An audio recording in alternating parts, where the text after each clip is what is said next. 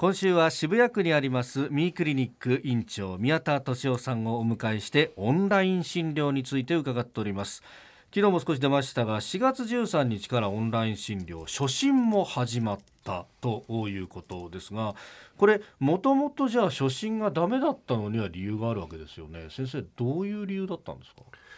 はり初診になりますと、えー、やっぱり情報がやっぱりかなり少ないというのがあります。実際対面診療ですと、やっぱり通常医師は、まあ、聴診器を使ってまあ、心臓の音を聞いたり肺の音を聞いたり、であるいは脈を取ったりであるいは体温をですね、まあ、調べたり、であとはまああのかなりですねあの血圧計ももちろん測りますし、やっぱりいろんな情報をですねあの集めます。でオンライン診療になりますと、はい、やはりその、まあ、動画と音声だけになりますので、やっぱり情報が限られますので。まあ、初診になると、まあ、かなりやっぱり誤診するリスクとかも高まりますね。はい、やっぱりこう、まあ、そういうところが特に、まあ、医師会などもリスクだよというふうに認めていた部分があるわけですか？その通りですね。まあ、医師会は初診についてはかなり慎重な姿勢が続いていますね現在も。まあ、今回はこのコロナウイルスのこともあるから特例的ということになるわけですかね。そうですね、まあ、医師会はあくまでもまあ今回のまあコロナ期間に限っての運用というふうにあのしております。うん。あの初診でこうお医者さんにかかるとその後の最新の時とはあのお金違いますよね。初診料ってかかるじゃないですか。その辺オンラインだとどうなるんですか？えー、オンライン初診の場合にはですね、あのー、214点とあの定めがありましてで実際は2000円ちょいぐらいになります。なるほど、はい。まあ、これをある意味、えー、保険適用と実際の自腹分とみたいのでこう勘案して、えー、我々がさっぴかれる部分っていうのが出てくるわけですか？そうですね。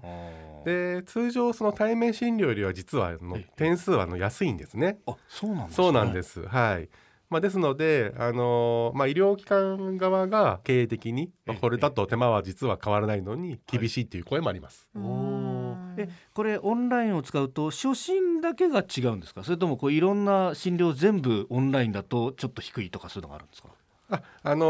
オンライン初診はあのどの診療科でも共通の点数になっています。ほう、それオンライン初診料が、えー、一般の初診料よりも点数が低いと。その通りです。ははあ、これその情報を取れないですよね。あの実際に触ったりとかそういうことができないの。これじゃあ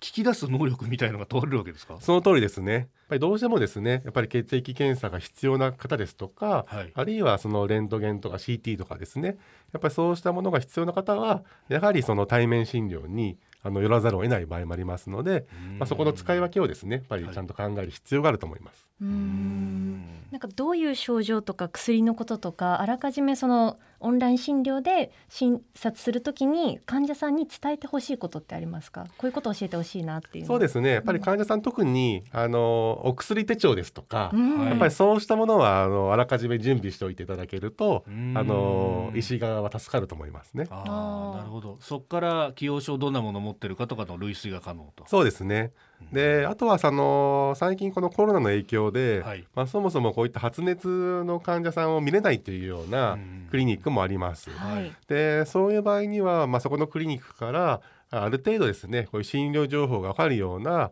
あの情報を提供していただけるとそのオンライン初診をされるあの他のお医者さんもですね、はい、情報を把握しやすいと思います。あまあ、特に新型コロナウイルスですと、はい、やはりその発熱が4日間ですとか、まあ、基礎疾患があると2日とかですね。やっぱりそういうようなことがありますので、はい、やっぱり経過が分かるとあの医師の側もですねオンライン診療しやすいと思います。こちらの準備もちゃんとしておけば誤診のリスクも減らせるし結果的に早く治ると。そうですね、うん。えー、オンライン診療のメリットデメリットについて、えー、ミクリニック院長宮田俊夫さんに伺いました。明日はオンライン診療に向いている疾患や薬の処方についても伺ってまいります。先生明日もよろしくお願いします。はい。お願いします